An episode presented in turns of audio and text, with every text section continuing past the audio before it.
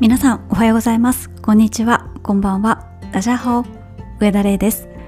ランナーのためのインスタグラム連動型ポッドキャストランニングチャンネル第116回になります。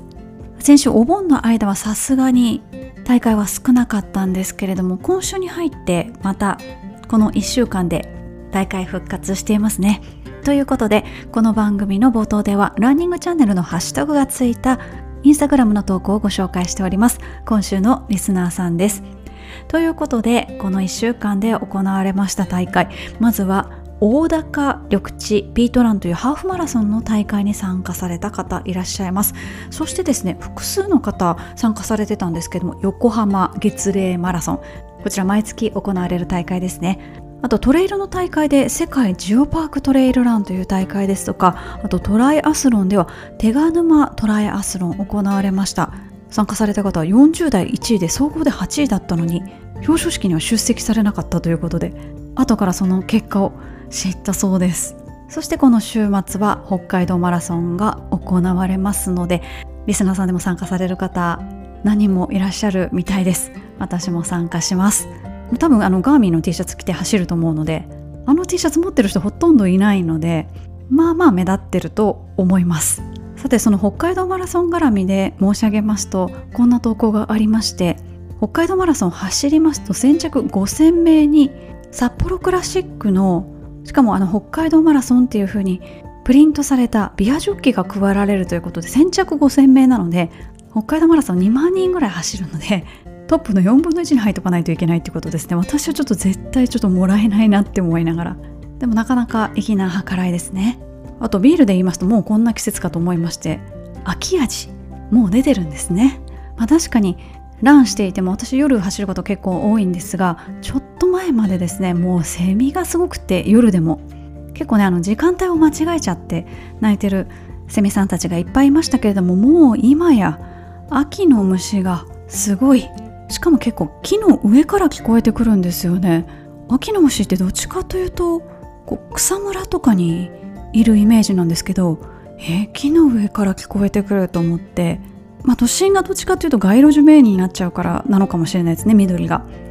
けど本当にもうすっかり秋の虫がメインの季節になってきました。さて他の投稿ではですね海外に駐在されている方この番組聞いてらっしゃる方で海外駐在の方たくさんいらっしゃるんですけれども南アフリカに駐在されてる方で奥様が合流されたという投稿を拝見しました、まあ、今までもしかするとコロナの影響とか、まあ、あとご家庭のご事情とか、もしかしたら奥様の仕事の関係とかいろいろすぐに一緒に住むにはなかなかタイミングが合わないという状況だったのかもしれないですけれども奥様も南アフリカに来られて一緒に生活されているということです。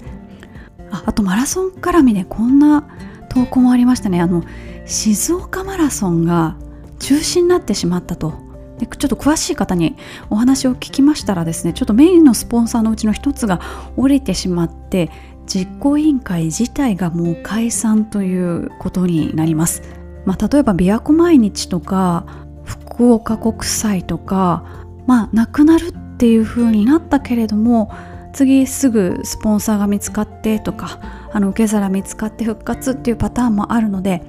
まだこう全てを諦めるわけにはいかないっていう状況かもしれないですがちょっと時期的に次回の開催っていうのはもう難しいかもしれないですね。というような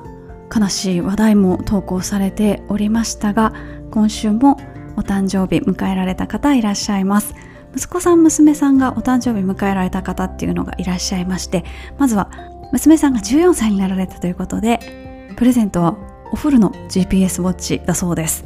いやおフルでもね14歳で GPS ウォッチが持てたらもし運動とかされてたらすごい活用できると思います、まあ、お子さんの方がもしかしたら使い方とかねすぐ身につくかもしれないです。あと息子さんもお誕生日迎えられたという方いらっしゃいました。あとご自身が54歳になられたという方もいらっしゃいます。おめでとうございます。ということでこの番組の冒頭ではランニングチャンネルのハッシュタグがついた投稿をご紹介しております。投稿していただきますと漏れなく私は必ずいいねしに行きますしちょっと投稿はという方はですねランニングチャンネルで検索していただきますと同じ番組を聞いているリスナーさんが普段どんなアクティビティをされているのか見ることができますのでどうぞ覗いてみてください。ということで今週のリスナーさんお届けしました。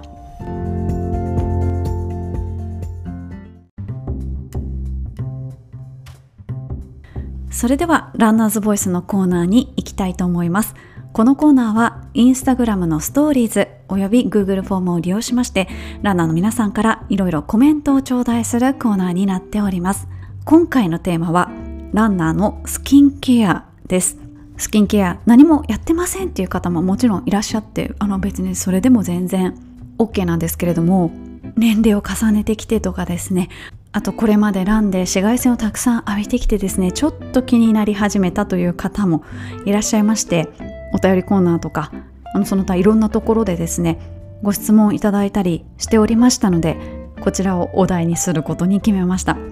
あの今回 Google フォームで年代と性別を書くところがあったんですけれども普段はあのインスタグラムのアカウント名をいただいてるんですけれども今回そのなんか性別とか年代とかこうちょっとね踏み込んだことも聞いているのでなんかあんまり情報を集めすぎたらいけないなっていうのがあってアカウント名はいただきませんでした。でもあのあの今回書くとこないですって言ってわざわざ書いてくださってる方もいらっしゃったりとかしてありがとうございます。あの皆さん信頼してくださってですねあの面白いエピソードとか失敗談とか共有してくださるんですけどもあの私そんなことしないですけれどもなんかその情報を使ってグヘヘみたいなそういうことが起こ起こりうることはできるだけね排除しないといけないですからお名前がわからない限り個人情報にはならないんですけれどもあのアカウント名によれば個人を特定できるアカウント名もありますからね。その時点でちょっと個人情報になっちゃいますのでって。今結構あの 仕事で個人情報の取り扱いについてとかですね。結構目にすることが多くって気をつけなきゃいけないなっていうのもあって。いや EC とかあの一般向けの方にお商売をしているお仕事の方は個人情報の保護とか管理とかきっと大変だろうなって思いながらちょっと私は B2B のお仕事なんですけどいろんな書類を読んでます。ちょっとね話しすぎましたけれどもということであの今回アカウント名いただけませんでした。アンケート形式の時はたまにあのそういう回があるかと思いますので見知りおきください。ということで今回も前編後編に分けたいと思います。前編はまずですね皆さんのお悩みをご紹介していきたいと思います。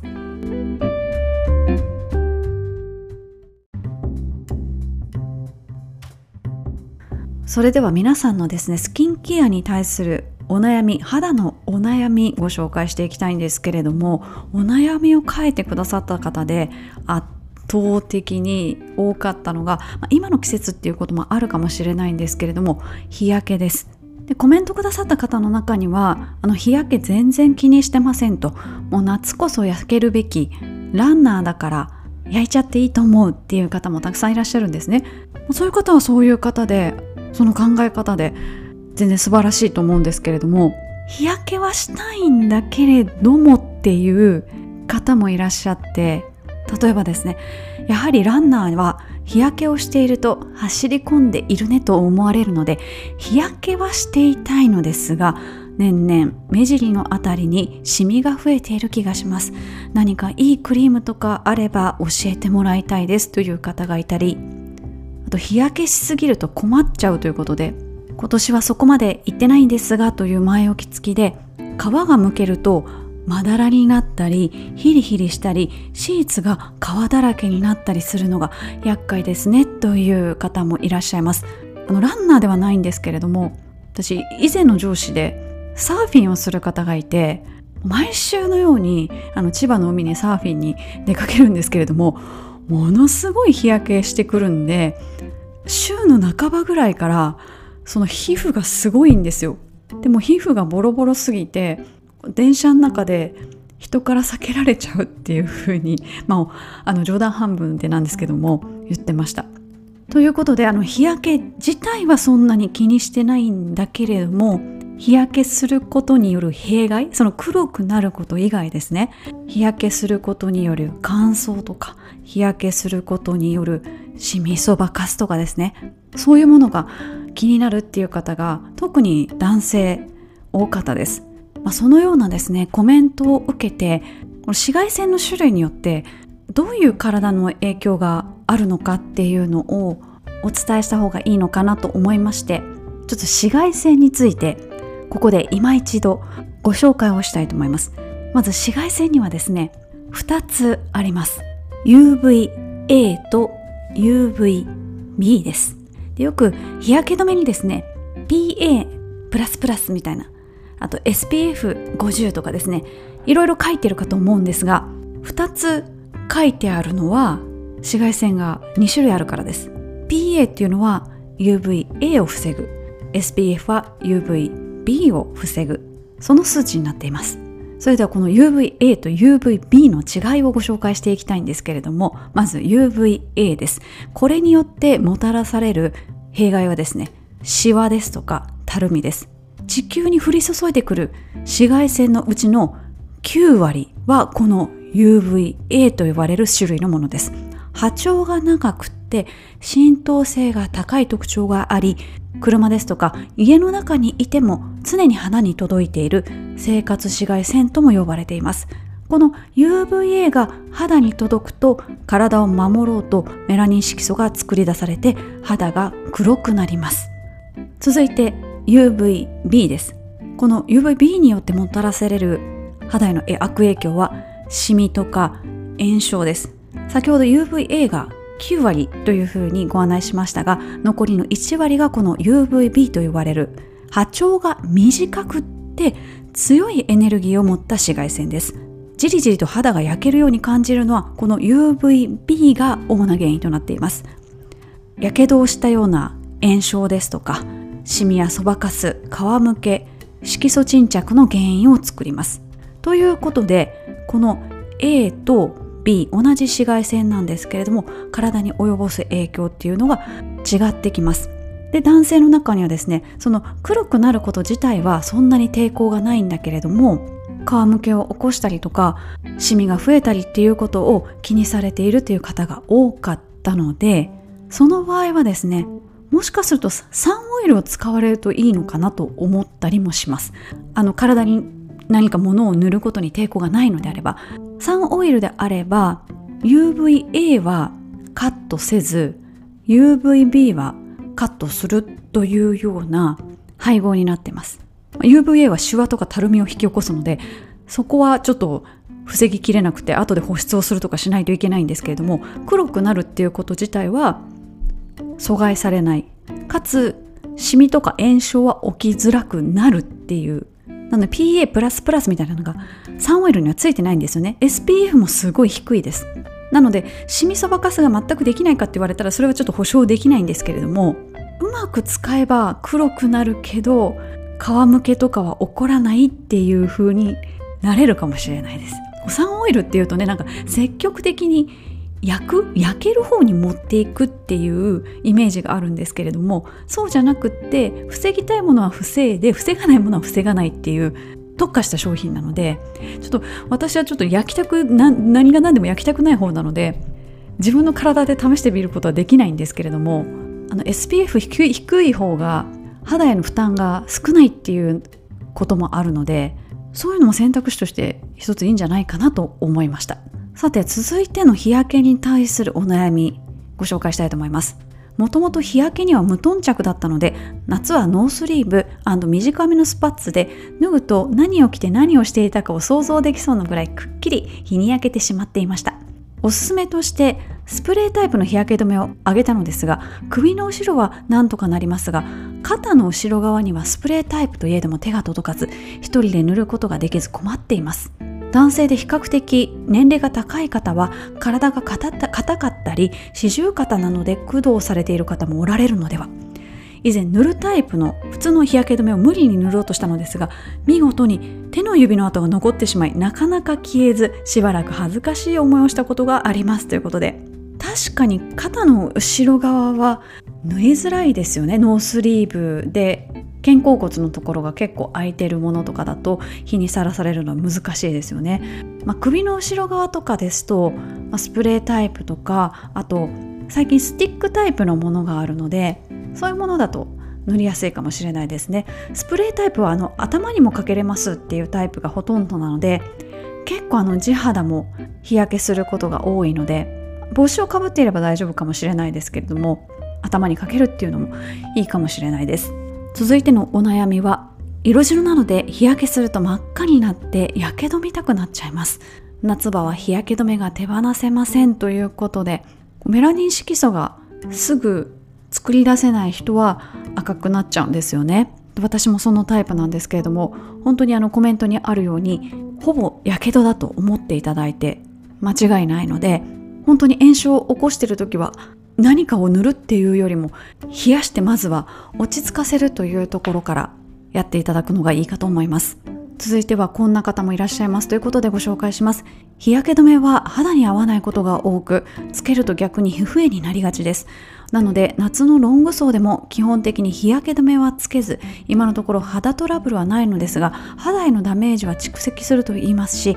この先肌がボロボロになるのではと心配しています。紫外線防止効果は多少弱くても良いので肌の弱い人でも使える日焼け止めでおすすめがあれば教えていただけると嬉しいです。ということでランナーですのでウォータープルーフのものの方がいいかとは思うんですけれどもまずはですね有名どころの資生堂のアネッサ。その中に敏感肌用のものがあります。パーフェクト UV マイルドミルク N というちょっとピンクがかった入れ物のものです。こちらはあの敏感肌の方でも使いやすいという日焼け止めになっています。あとはもう敏感肌用の化粧品ブランドの UV アイテムを使うという手もありましてこちらはウォーターフブルーフではないんですけれどもキュレルとかあとミノンからも日焼け止めが出ていますので、まあ、そういうものをちょっとこまめに塗り直しながら使うっていうのもいいかもしれません。続いてはですねそもそも塗るのがめんどくさい落とすのがめんどくさいっていうコメントもありまして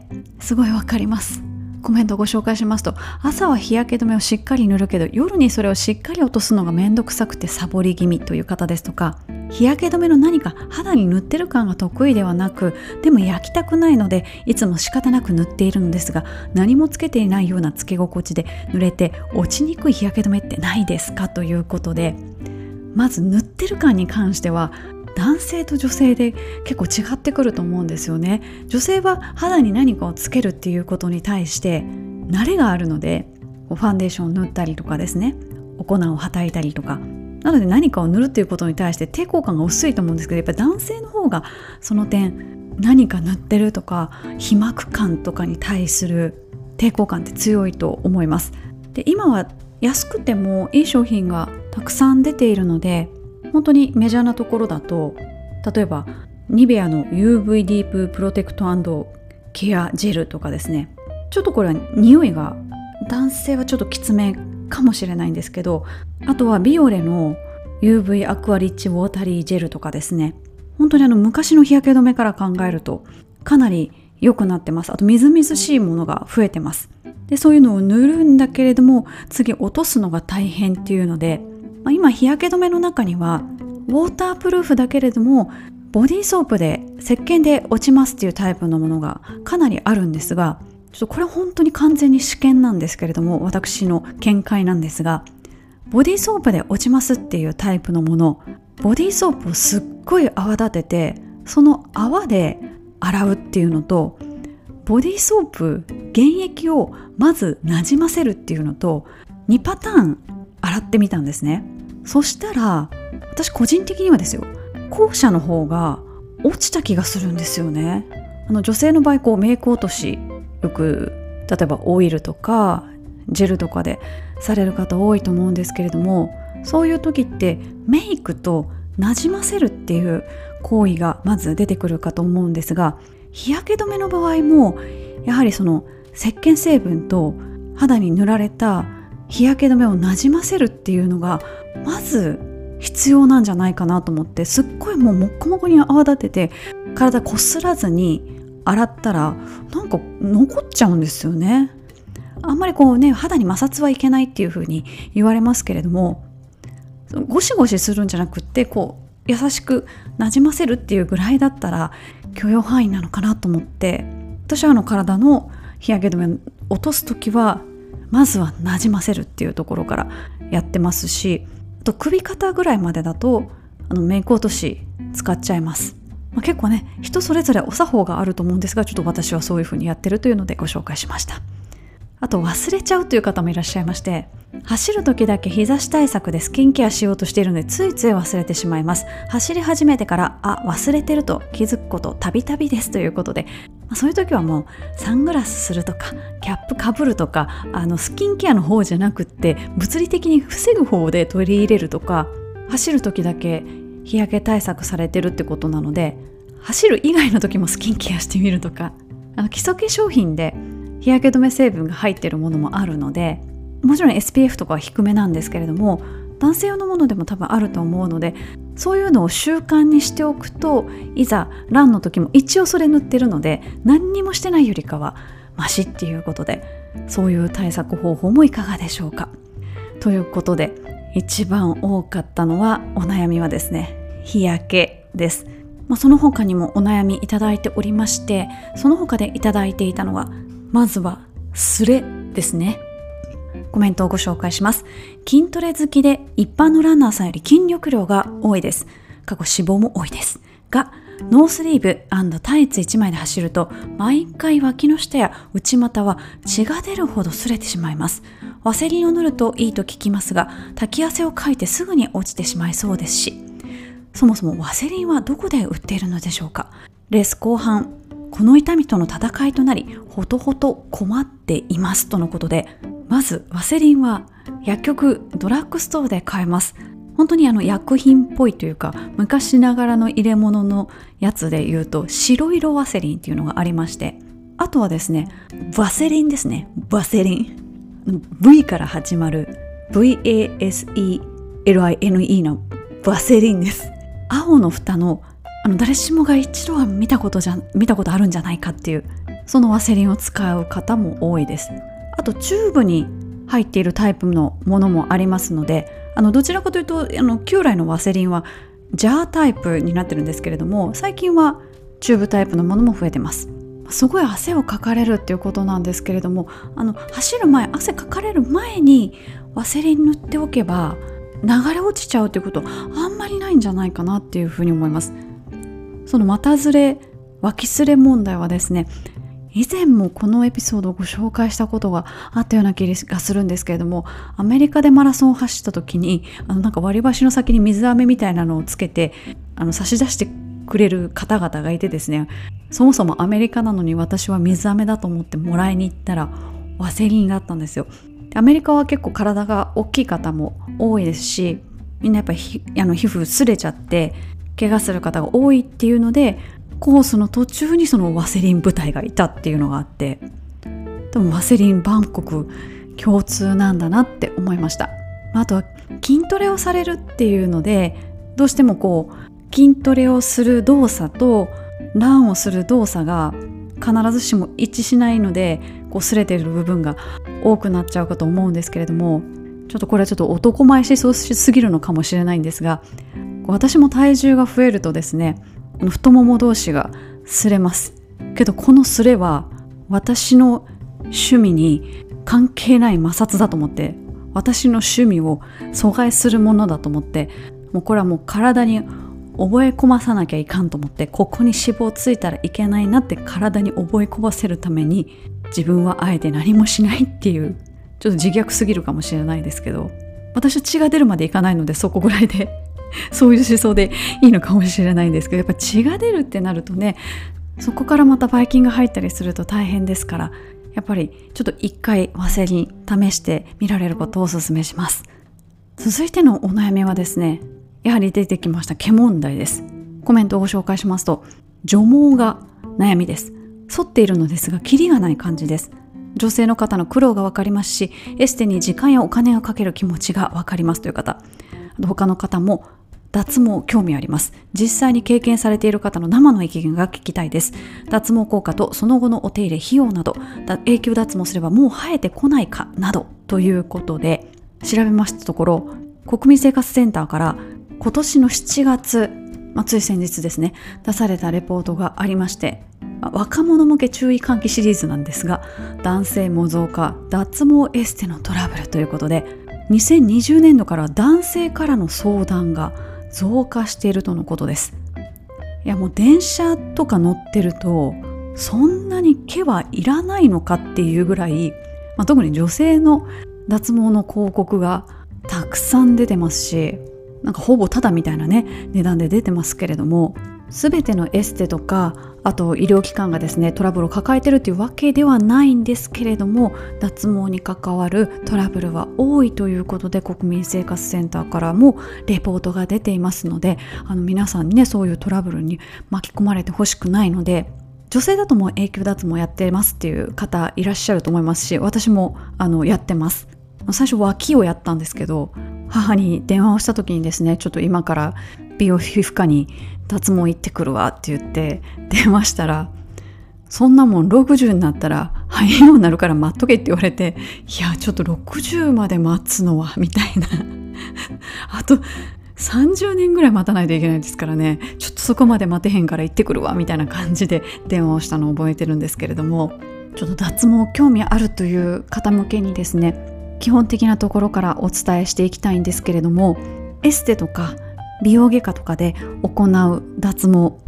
どういう仕組みかと言いますと皮膚にですねレーザー光線を当てまして毛根にダメージを与えます。そのレーザーが黒色に反応します。ということは毛に反応するっていうことなんですけれども毛根の中に隠れている毛乳糖と呼ばれるこう毛を生やしていく細胞にまで届いてそこを破壊しちゃいますもろとも。なのでもう毛を生やす源が元がもう爆破されるみたいな感じなので生えてこなくなります。っていうのが脱毛の仕組みです。ですので産毛だったりとかあと白髪には反応しません。そして医療脱毛とかですねエステ脱毛とかですね例えば家でも脱毛できるみたいな機械が今出てますけれどもその違いはというとレーザーの出力の違いです。高いものから順番に医療脱毛エステ脱毛そして一般家庭用の脱毛器です。医療脱毛以外は厳密なところ永久脱毛と言えないというふうに言われています。そのレーザー光線が毛乳糖にまで届かない。それを本当に爆破するみたいな死滅させるみたいなところまでいかなくって傷つけて終了。なので生えることを抑制するとか遅らせるっていう効果はあるけれども永久に生えてこないっていう効果は期待できないとされています。ですので確実にもう生えてこないようにしたいっていう方は医療脱毛ほぼ一択だと思います。ただそんな医療脱毛も何回かやっぱり通わないといけなくてですね。あの毛には毛周期という毛が生え変わる周期があるわけですね。でその毛周期がまあ、毛によって違うわけです。毛周期が全部一緒だったらそれこそ髪の毛とかねあの全部いっぺんに抜けちゃってツルツルになっちゃうみたいなことになりますから、まあ、毛それぞれにですねこうサイクルがあるわけですよね。で毛の中にはですねこの毛の根元でがっしりその毛を今から伸ばすぞっていうような段階のものもあればその毛乳糖から離れてですねもう今からちょっと抜けようとしてるみたいな毛もあるんですよ。でもレーザーで狙うのって黒い毛に包まれた毛乳糖を破壊することなのでその段階にいる毛しか、まあ、脱毛されないわけですよね。で脱毛で光を当てたとしてももうすぐに生えなくなるわけではなくって毛穴の中に毛が残ってるので普通の周期でですね抜けていって抜けたら次生えなくなるっていう形です。なので何回かは通わなきゃいけないっていうのは医療脱毛でも同じでで例えば1回目行った後に2回目は例えば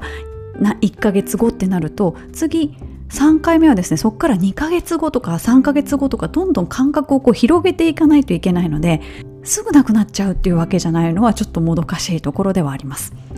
あと医療脱毛は痛いって言われてます。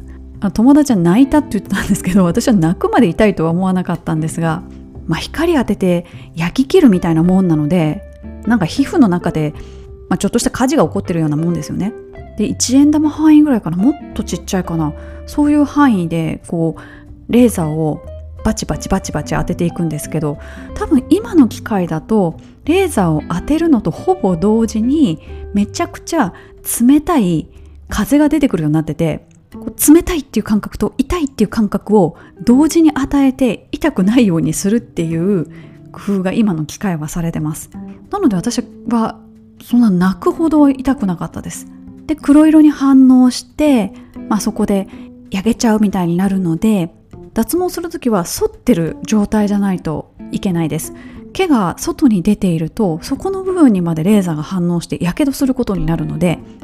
かなりしっかり反っておかないとあの病院で剃ることになるとなんかプラス500円とか取られたりします。そして脱毛を受けた後は一応肌がこうダメージを食らってる状態になっているのであのそれこそもう紫外線が大敵なのであまり外に出ないでくださいとかちゃんと日焼け止め塗ってくださいとかあと人によっては炎症止めの塗り薬を処方される人もいます。でどういう方脱毛される方いらっしゃるかというかいうと男性だと、まあ、そもそもひげ剃るのがめんどくさいとかあと視覚障害者の方で、まあ、目が見えないのでひげを剃るのがかなり大変だからっていうので脱毛しちゃうっていう方もいらっしゃいますしあと泳ぐ系の方とかトライアスリートの方とかも足を脱毛してるっていう方もいらっしゃいますしあとこういずれは訪れる介護？その介護をしてもらう時に、まあ、いわゆるその下の世話と言われるものが楽になるように介護する人がそのためにちょっと毛を少なくしておくとかなくしておくとか少なくすることも可能です。先ほどのその毛周期というのがあるので全部が全部1回で脱毛されるわけじゃないので1回脱毛行ってで毛が減ることになるんですよね。で減り具合見てこれぐらいでやめときますっていうこともできるのでツルツルにはしたくないけど減らしたいなっていうのを調整が効きます。いやなんかもうねあの美容皮膚科の回し物みたいになってますけれども、特に男性は周りになかなか聞けないじゃないですか。女性でもあんまり周りに聞かないというか、まあ、最近はなんか二十歳のプレゼントとかで親御さんが娘さんに脱毛プレゼントするみたいな人もいるらしいっていうのを聞いたことがあるんですけどすごい時代だなと思うんですけどでもやっぱ男性はまだまだ脱毛とかあと、まあ、美容皮膚科に行くこと自体ためらわれるそんな方が多いと思うので、まあ、今は脱毛専門の医療機関しかも男性のみみたいなところもあるのでちょっとね待合室とかで周りの目が嫌だなみたいな方はそういうところもありますし、まあ、次回もあのおすすめのアイテムであの毛の処理のアイテムは出てくるんですけれどももうそれめんどくさいなっていう方は脱毛も一つの選択肢かもしれません。まあ、お金はそれなりにはかかります。まあ、クリニックによって様々ですけれどもねその値段の決め方も結局脱毛の機械1台いくらですって言ってその機械使って何人に当てていくかで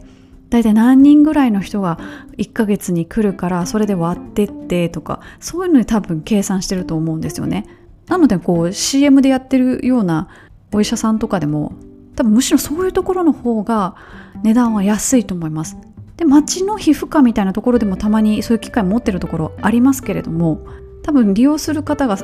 多くないので料金が高くなっちゃうとかちょっと古い機械をずっと使ってるとかそういうのもあるかもしれないです。っていうので本当にあの回しもみたいにいろいろ喋りましたけれどもやっぱね失敗してほしくないですしね変なのに騙されてほしくないですしデリケートな問題でもあるのであえて多めに喋ってみました。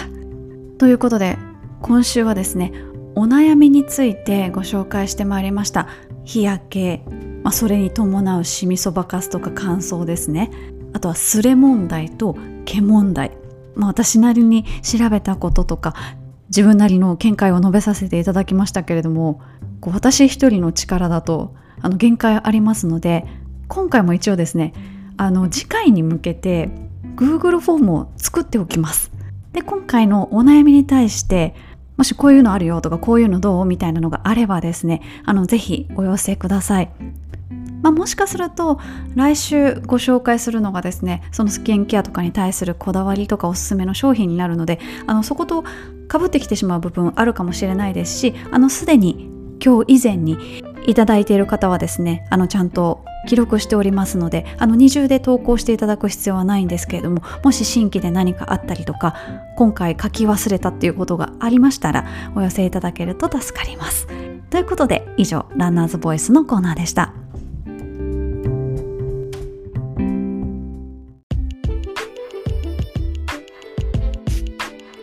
それではお便りのコーナーに行きたいと思います。こちらのコーナーは読んで字のごとくこの番組に寄せられましたお便りをご紹介するコーナーです。まずは前回のエピソードから何人もの方からですねお便りいただいております。参加賞の後半の放送を拝聴しました。シャツのセカンドライフを楽しく知ることができて勉強になりました。これからも楽しくて素敵な番組を楽しみにしています。お体に気をつけて無理しすぎずに頑張ってくださいということでありがとうございます。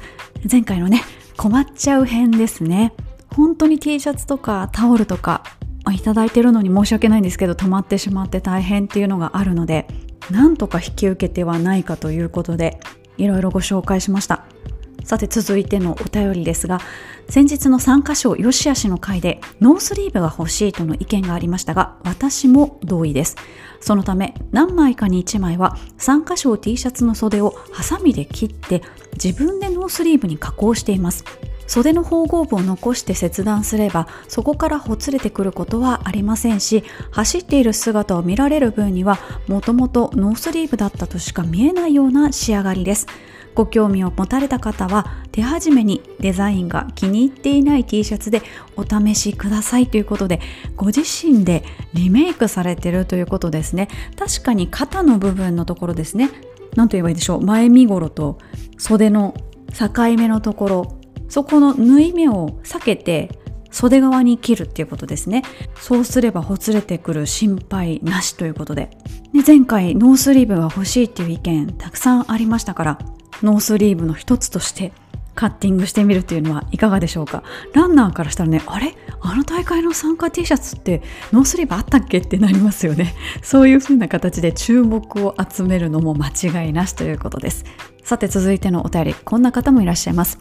先日の放送でもらって困る参加賞に T シャツとありましたが大会のロゴがデカデカと書かれたダサい T シャツがむしろ好きな私は異常でしょうか。近所を走るときにこの大会出たんやでとアピールする気になります。もちろんレースにはスポーツブランドのおしゃれなのを着ていきますがということであの他の方もですねこんなダサ T シャツどやみたいなあの投稿がありました。あとこの大会出たんやでっていうアピールっていう意味ではやはりこうウルトラマラソンの T シャツとかあと別台の T シャツとかこう乾燥するのが大変とかそもそも参加するのに基準があるみたいな大会の T シャツは結構おって思いますよね。あとはこんなお便りもいただきました。前回の特集の参加賞 T シャツの件ですが霞ヶ浦は希望者のみ有料。黒部名水マラソンは3種類からですが事前投票で決めるなど工夫されているところもあるようですね。水戸は昨年からヌメラルズに変わったからか普段使いできそうな良いデザインに変わりました。第2回目だったか小さい水戸に大きく肛門とアルファベットで書かれた T シャツはいただいておいて申し訳ないのですが普段の練習でも着るのがためられるような残念なデザインでしたということで。確かに漢字ならまだしもアルファベットで肛門って書かれちゃうと ちょっとねあのお尻の肛門って間違われちゃいますよね。あの子供がよくね水戸黄門のことをこう面白がってお尻の肛門だって言ってわちゃわちゃ言ってたりしたような気がしたんですけれどもちょっとびっくりしますよね。そんな水戸黄門万葉マラソンもそうなんです。昨年からアダストリアというアパレルメーカーさんが参加賞 T シャツを作るようになりまして。でそのアダストリアといえばニコアンドとかグローバルワークとかローリーズファームとかいっぱいブランドをお持ちなんですけれども、まあ、その中でこう比較的スポーティーなカジュアルブランドということでヌメラルズというのがあるんですがそこが作るようになって去年の T シャツは白い T シャツだったかと思うんですけれどもこの白い T シャツ作るのに男性の方の乳首が透けないように何回も試作を繰り返したそうです。あとあのポッケがね T シャツなのにポッケが横についてるっていう嬉しいおまけ付きでした。今年はねどんな T シャツになるんでしょうか？そして今希望戦になった霞ヶ浦マラソンですけども霞ヶ浦も以前の大会は結構デザインの振れ幅が大きくって何年か前にクロムハーツみたいな黒地にそのクロムハーツみたいな字体のアルファベットが書いてあってうちの母も「わあこれすごいな」って言ってました。続いてはですねライブランについても引き続きお便りいただいております。ライブランの裏話が興味深かったですという方もいらっしゃいますしポッドキャストの収録とは環境が違ったと思いますがライブランの放送スタジオはどんな雰囲気でしたか？またライブランを聞いていていつも気になるのですが走っているランナーの状態ってどのように表示されていましたか？モニター画面なのに出ているのかなと想像しますが実際にはどんな感じでしょうか？〇〇さんが50メートル前にいますとか〇〇さんが追いつきましたとかなり細かく伝えてくれるのですがリアルタイムで更新されているのでしょうか？少し気になったので教えていただけると嬉しいですということでお話しして多分問題ないとは思うんですけれどもまず放送スタジオに関してはあのスタジオって言われるような環境ではないです。あの普通の会議室みたいなところで本当にあのマイクとなんかミキサーみたいなやつかな。それを、えーと、PC につないで放送してます。で機材はもう本当にシンプルなんですけれどもトレーナーの方がやっぱり使うツールその誰々がどこにいるみたいなものとかあとそれと結局アプリが連動してるわけですよね。そこのシステムっていうのが多分作るの大変なんじゃないかなって思うんですけれどもなので放送すること自体声を届けること自体は一般的に手に入るような機材で放送ができます。収録環境で言うと、まあ、音声はそんなにあのこのポッドキャストもそうなんですけど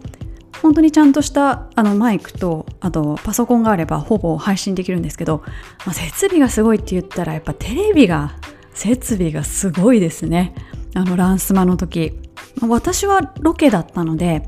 カメラさんと音声さんとディレクターさんとかこうそういう方々、まあ、総勢何人だっかな？1まあ、56人だったんですけどやっぱスタジオはすごいです、まあ、カメラ4台ぐらいあってでちゃんとこう別部屋みたいなところでこう多分ディレクターさんとかが見てるんですよね。でマイクさんももちろんいますしあと出演されてるタレントさんのマネージャーさんとかあとまあメイクさんとか総勢何人ぐらいいたんでしょう。ちょっと数えられないですけど多分20人ぐらいいたんじゃないかなと思います。なのでやっぱり一定時間経ったらちゃんと換気をするために一旦休憩が入ってスタジオのドアを開けて換気するみたいなことを行われてましたのでだからやっぱりテレビはすごいなと思って、まあ、特に NHK さんだからっていうのもあるかもしれないですけど本当に今思ったらすっごい貴重な経験だなって思いました。でどうやってあの話 戻るんですけれどもどうやってライブランで中継してるかと言いますとあのご想像通りリアルタイムでデータが出てきます。でリアルタイムなのでこう前後とかすごい入れ替わるわけですよ。話してるうちに前後が入れ替わったりとかしてそれを追っていくのが結構トレーナーさん大変なんじゃないかなって思いました、まあ、特にねこう3人ぐらいが競ってる時とかですね。こう目まぐるしく順位が変わる場面っていうのはレポートするのは結構大変なんじゃないかなっていうふうに思いましたしもちろんこうあの手元で更新を止めたりあのもう一回リロードしたりとかもできるんですけどちょっとね手元で止めてる間に順番がえらい入れ替わってたりとかいうこともあるでしょうからその辺は大変だと思います。あのリアルタイムで更新されてます。そのシステムもすごいですよね。私もあのちょっと先日ちょっと聞くだけであの電車に乗りながら聞いてたんですけど電車に乗ってますかっていうメッセージが出てきて多分そのズルしてないかっていう確認なんですけどびっくりしてもう本当にあの正直に入って押しました。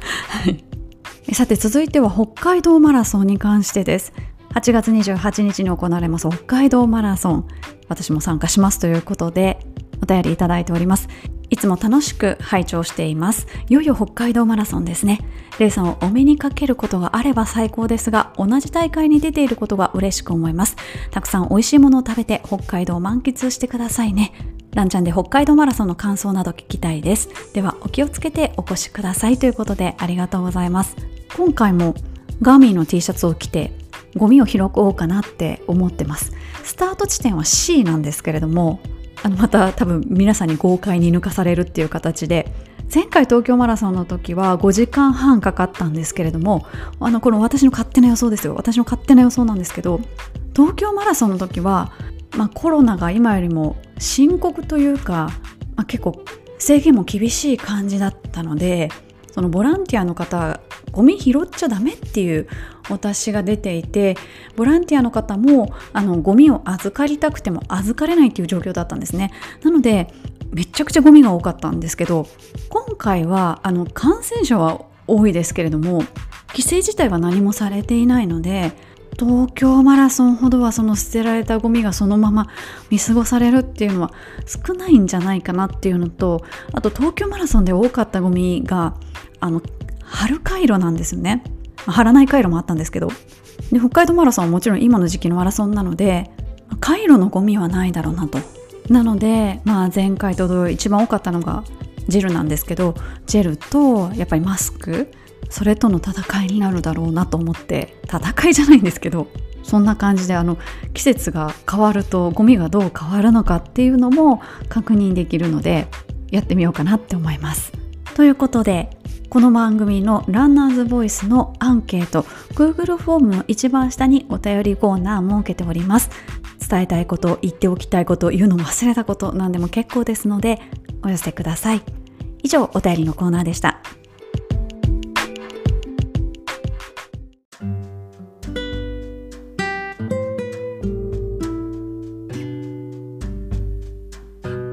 そろそろお別れの時間が近づいてまいりました。今回お届けしましたランナーのスキンケア、まあ、お悩み編いかがでしたでしょうか？実はですねこの放送金曜日に収録しているっていう風に以前からお伝えしておりますけれども、まあ、どういう順番で撮っていくかと言いますと、まあ、ランナーズボイス本編撮って、まあ、お便りのコーナーとか他のコーナー撮ってでその後一番最初で一番後を取るんですけれども大体ですねあの食事をとった後にまだ録音が残ってることがほとんどなんですがその食事中にですね木曜日に放送された『アメトーク』を毎週見てるんですね。で『アメトーーク』見てる時間は、まあ、リビングにいましてでそれ見て